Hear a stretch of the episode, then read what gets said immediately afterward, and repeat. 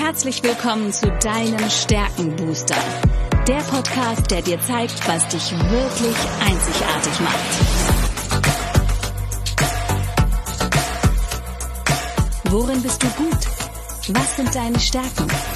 Anja Wiebe erklärt dir, wie du auf Basis deiner Stärken ab sofort jede Herausforderung spielend meisterst. Bist du deutlich stärker, wird alles dich von Anja inspirieren. Und jetzt viel Spaß beim Zuhören.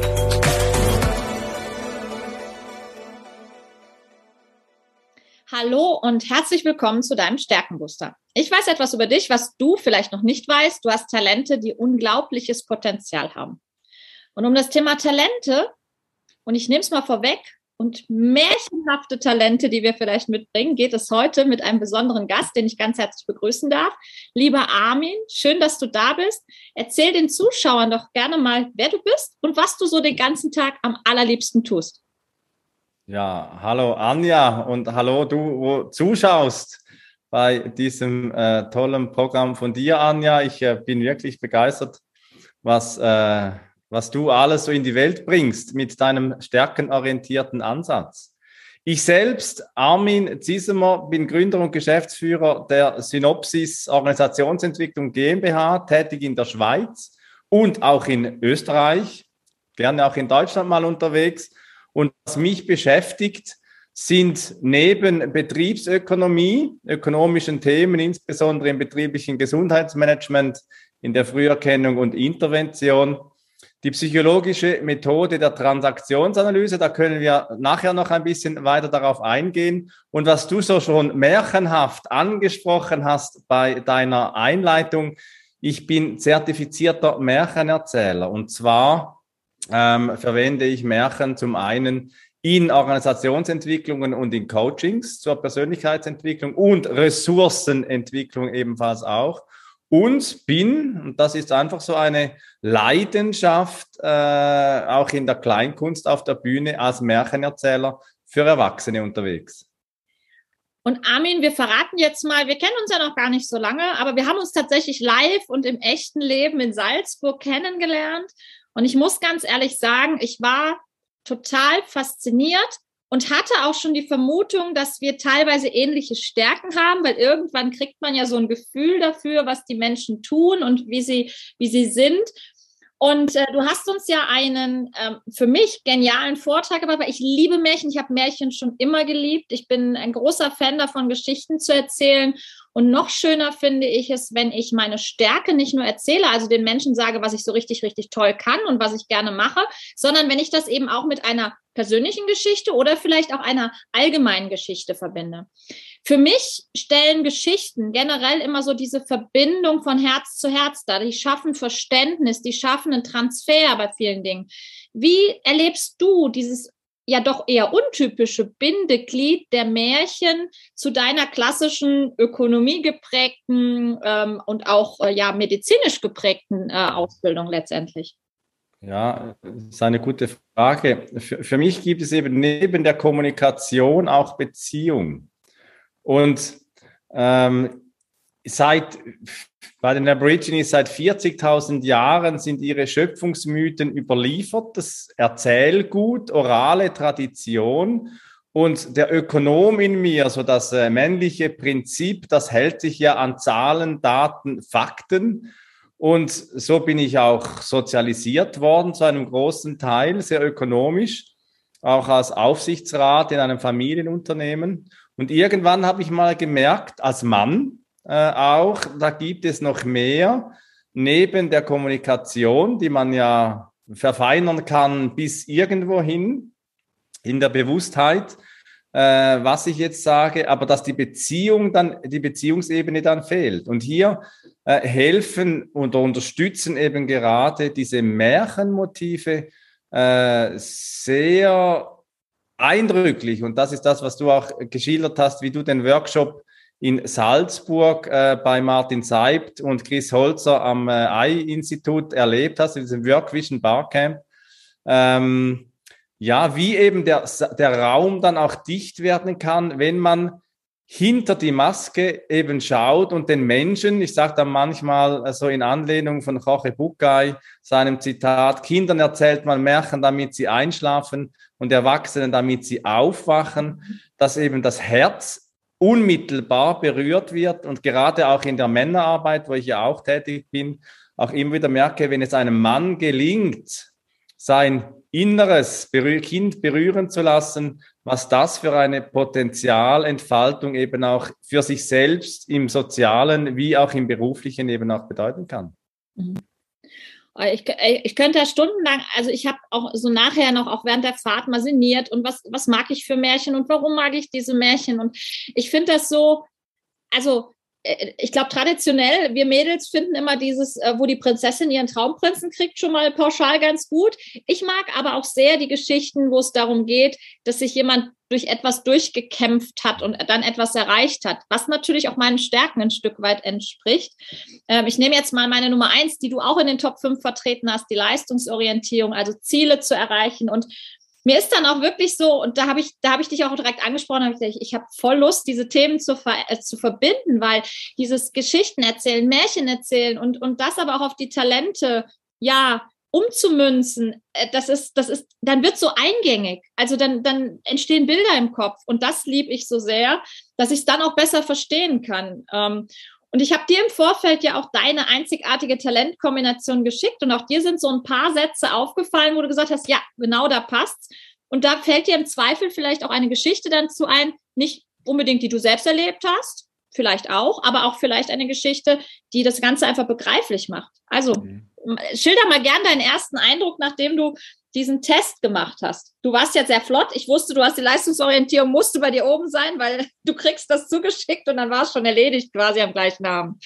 Also ich bin, ich bin ja grundsätzlich für Zuschreibungen bin ich äh, wenig empfänglich. Mhm. Äh, als, als Erzähler baue ich auch stark darauf, auch in Coachings, zu schauen, was geschieht im Innern und welche Stärken entfalten sich auch von innen nach außen. Was sucht die Seele für einen Ausdruck? Und äh, ehrlich gesagt, ich, ich habe gezögert, ob ich diesen Test machen soll und habe gesagt, doch, komm, das machen wir.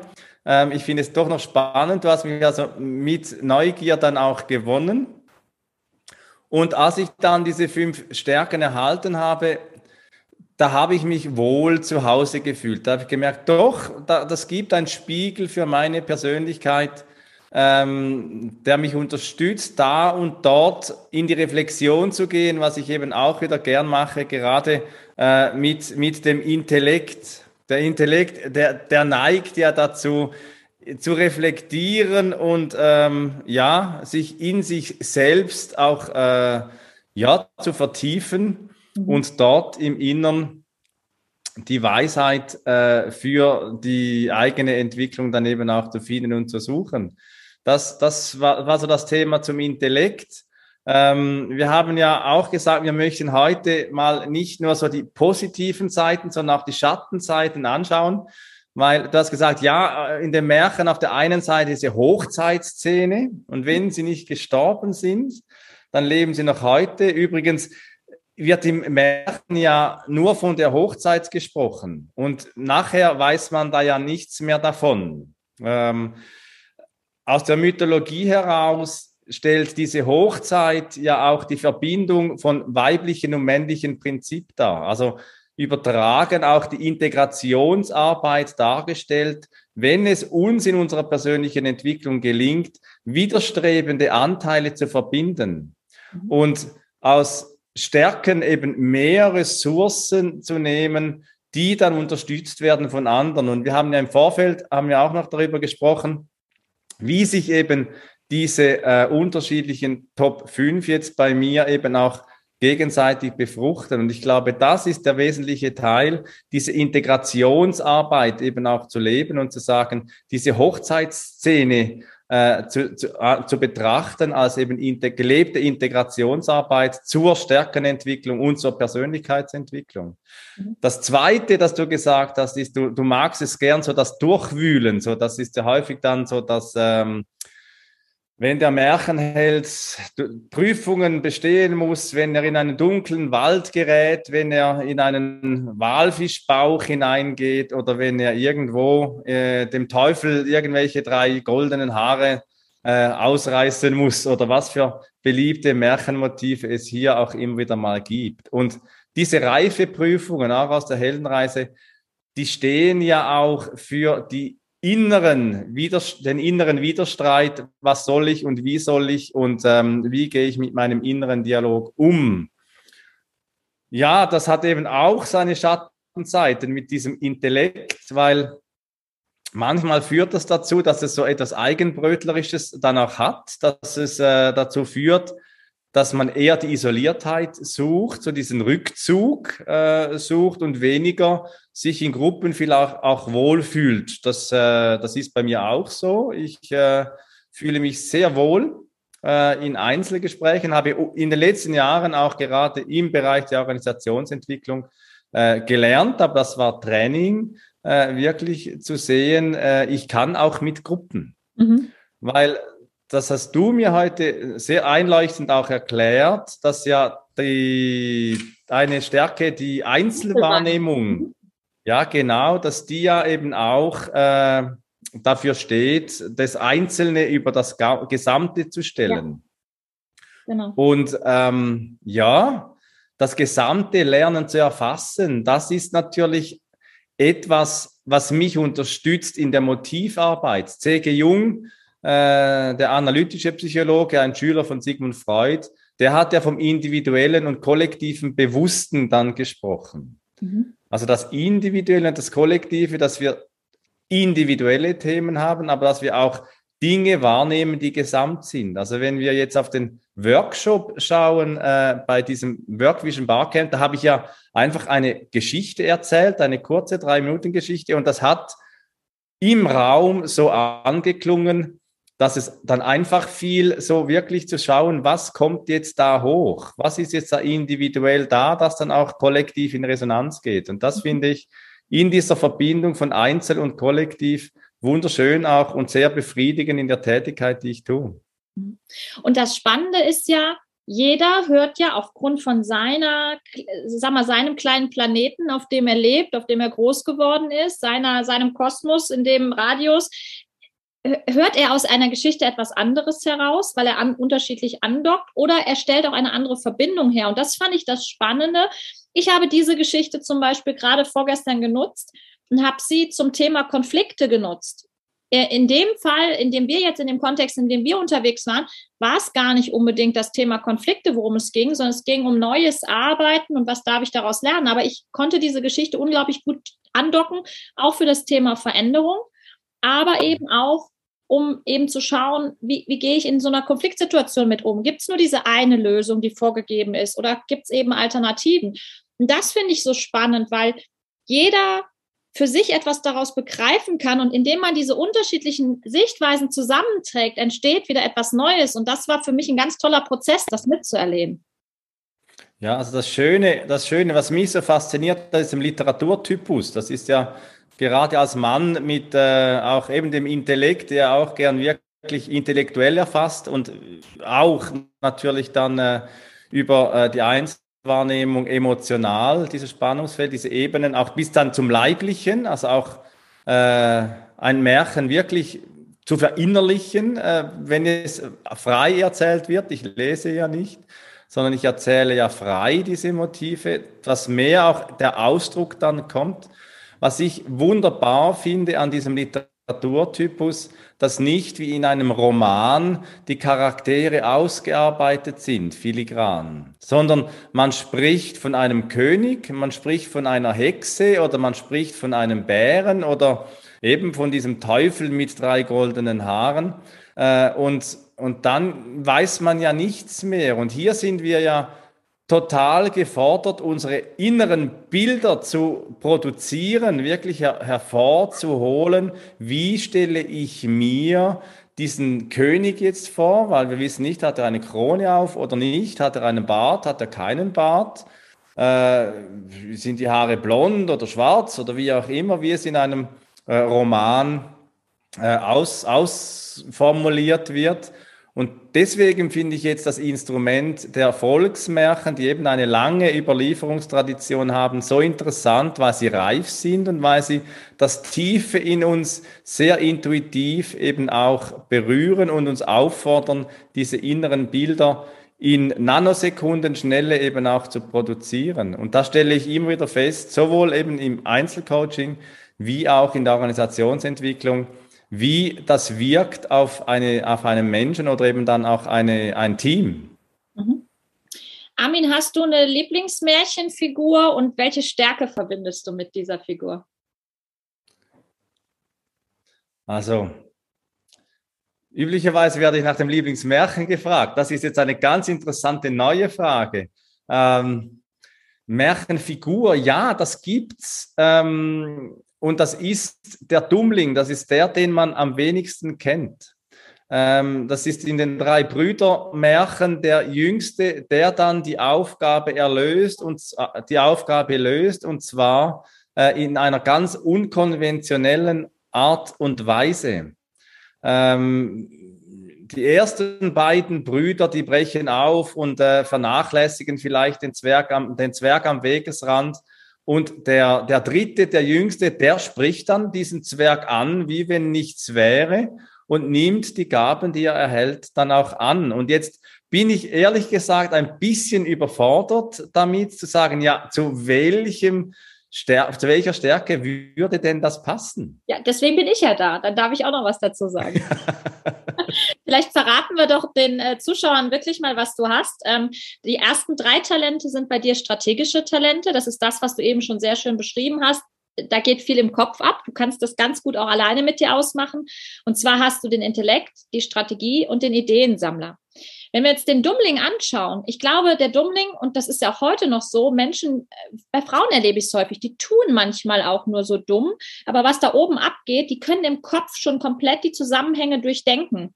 Aber die hauen sie eben nicht sofort raus. Und ich glaube, das passt zum Dummling. So, äh, der, der, hat im Kopf ganz viel, aber manchmal fehlt vielleicht auch die Fähigkeit, das in den richtigen Worten direkt zu formulieren. Oder vielleicht fehlt auch dieses große, dieser große Auftritt, weil man eben der Jüngste ist und immer zurückgestellt wurde als Beispiel. Also es passt zum Intellekt. Es passt auch zur Strategie. Warum? Weil die Strategie hat immer eine Alternative parat. Und es passt natürlich auch zum Ideensammler, denn der hat immer Ressourcen dabei. Und ich glaube auch der Dummling, der hat manchmal Gegenstände, also ich sage mal so, es ist so, der Ideensammler ist so ein MacGyver.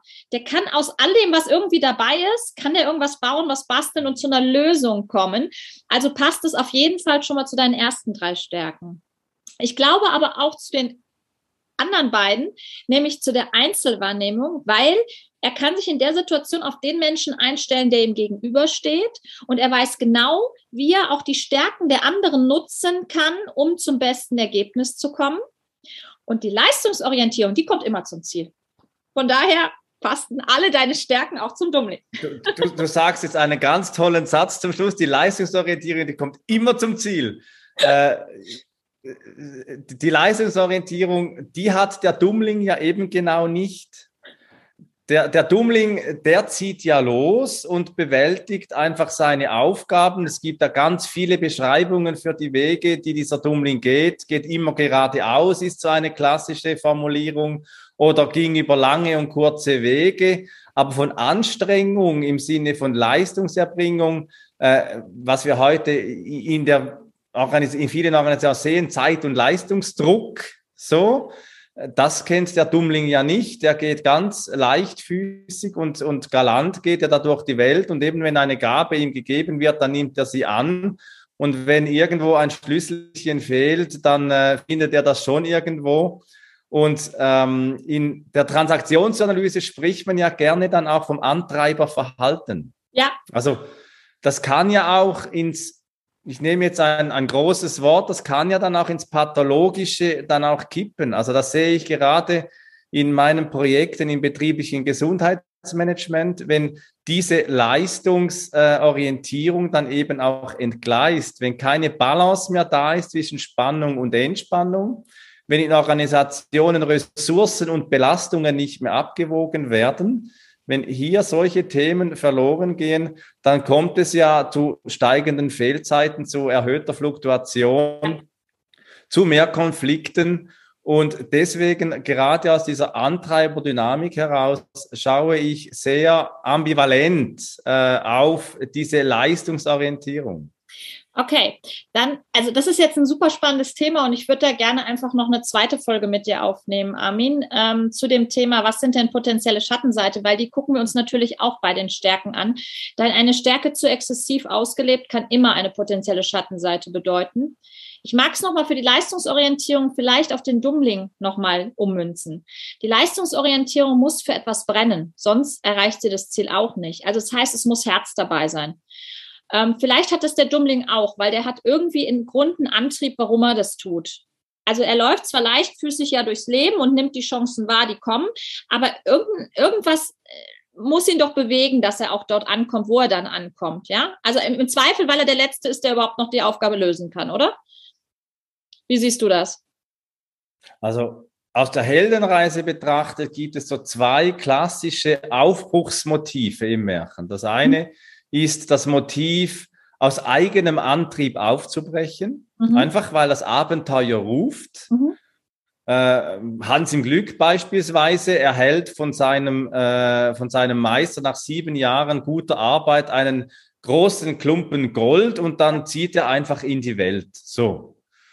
Oder das andere Motiv ist, dass aus Not irgendein Aufbruch passiert. Also Hänsel und Gretel beispielsweise, diese beiden Kinder, Hänsel und Gretel, die werden aus Armut der Eltern, werden die ausgesetzt und müssen dann ihr, ihr Leben neu meistern lernen mit den Abenteuern, die wir kennen, mit dieser Hexe und dem Ofen und dem Hunger und so weiter und so fort. Und das sind so diese zwei Motive. Mhm. Ähm, entweder der eigene Aufbruch oder eben das Ausgestoßen oder eben das zum Aufbruch gezwungen werden.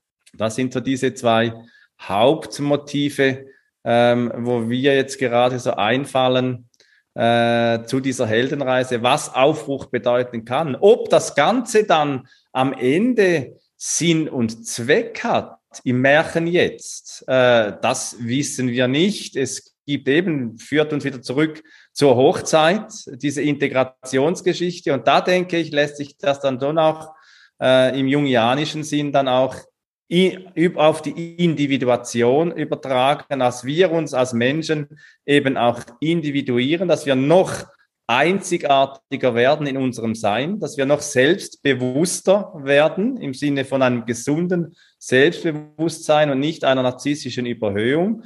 Aber im Märchen frage ich mich manchmal schon, wo liegt denn da wirklich der Sinn? Mhm. Dann nehmen wir den allerkleinsten gemeinsamen Nenner bei der Leistungsorientierung vielleicht. Die Stärke Leistungsorientierung hat auf jeden Fall Durchhaltevermögen. Und das braucht doch der Held oder der Dummling auch, um am, am Ende dann eben zum Ende dann auch überhaupt zu kommen, zum, zu irgendetwas, was dann also Durchhaltevermögen, glaube ich, das wäre so ein gemeinsamer Nenner, den die Leistungsorientierung auch auf jeden Fall mitbringt. Du, du, hast jetzt vom kleinsten gemeinsamen Nenner gesprochen. Ich würde sogar sagen, wenn du das jetzt so anbietest, das ist eigentlich der größte gemeinsame Nenner. Weil, äh, also der Held, wenn er mal aufbricht, er kehrt nie mehr zurück. Er geht ja. vorwärts, vorwärts, vorwärts. Märchen sind ja auch als Literaturtypus immer nur vorwärts erzählend geschrieben. Es gibt kein Märchen, wo sich ein Held, soweit ich, mir es bekannt ist, gibt es kein Märchen, wo drin geschrieben steht, und Hans im Glück erinnerte sich an seine Jugendjahre. Das gibt es nicht. Der Hans im Glück, der lebt einfach nach vorne. Der geht nach vorne und egal was ihm geschieht, auch eben dem Teufel seine goldenen Haare, die werden ausgerissen und dann geht's weiter bis eben am Schluss zur Erfüllung und dort, wo dann die Reise dann wieder fertig ist. Also insofern das Durchhaltevermögen, das Dranbleiben das, äh, als größter ja. gemeinsamer Nenner, ja. Cool. Sehr schön. Lass uns eine zweite Folge aufnehmen, Armin. Ich finde es super spannend und lass uns über ein Thema Sehr sprechen, gerne was tatsächlich für dich ja auch im Alltag dir häufig begegnet, nämlich Übertreibung von Stärke, die dann durchaus, ich nenne es ungern Schwäche, aber zumindest zu einer potenziellen Schattenseite führen kann. Und darüber werden wir einfach beim nächsten Mal ganz in Ruhe plaudern. Ich sage erst Ja, sehr gern. Ich sage danke fürs, äh, für deine Zeit. Ich sage auch danke fürs Zuhören und Zuschauen an die Zuhörer und Zuschauer. Und wir hören uns beim nächsten Mal und es geht märchenhaft weiter. Das kann ich euch versprechen. Bis dann. Bis Ciao. dann. Tschüss.